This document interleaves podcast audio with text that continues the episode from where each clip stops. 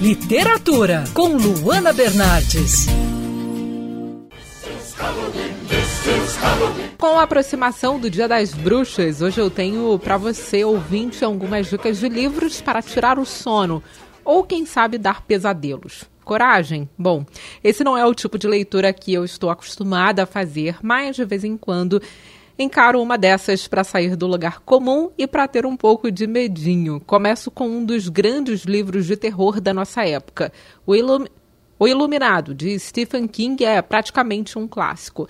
Muitos conhecem pela adaptação cinematográfica de 1980 e eu garanto, o livro é tão assustador quanto o filme. Em determinados momentos da leitura, tive que deixar o trabalho de lado para conseguir dormir. Minha segunda dica é o livro de contos de Edgar Allan Poe. A editora Darkside tem duas edições incríveis que reúnem os trabalhos do escritor americano com capa dura.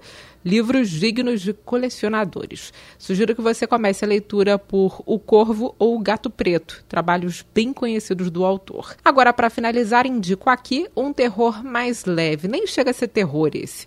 Frankenstein, da Mary Shelley, fala sobre a criação do monstro, que, por sinal, não se chama realmente Frankenstein.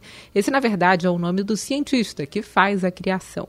Esse acho que nem chega a ser realmente um livro de terror, como disse, mas vale a pena para você que quer entrar em clima de Dia das Bruxas.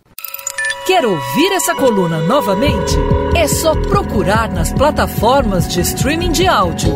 Conheça mais dos podcasts da Band News FM Rio.